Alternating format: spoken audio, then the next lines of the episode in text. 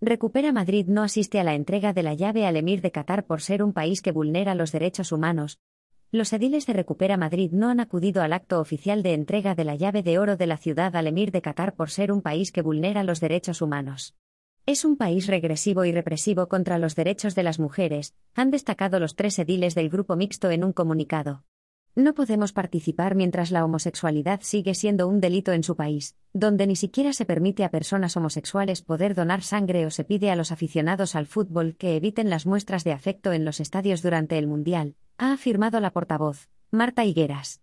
El edil Luis Cueto ha apuntado que la construcción de dichos estadios para la celebración del Mundial de Fútbol en Qatar es otro de los motivos por los que rechazan participar en esta entrega de la llave de oro se ha abusado de las personas migrantes, sin ningún tipo de derecho o protección laboral, en condiciones infrahumanas, para construir estadios que han costado la vida a más de 6.500 trabajadores, ha cifrado. No queremos asistir a entregas de reconocimientos a dirigentes de países que vulneran los derechos humanos para que en un futuro no muy lejano haya que retirarlas, como ocurrió con Putin, ha explicado el edil José Manuel Calvo. Recupera Madrid considera que Qatar, si bien ha dado algunos pasos significativos en la dirección correcta, todavía está muy lejos de ser un país plenamente democrático, comprometido con los derechos humanos. Los tres concejales han decidido no acudir al acto por cuestiones de respeto y conciencia.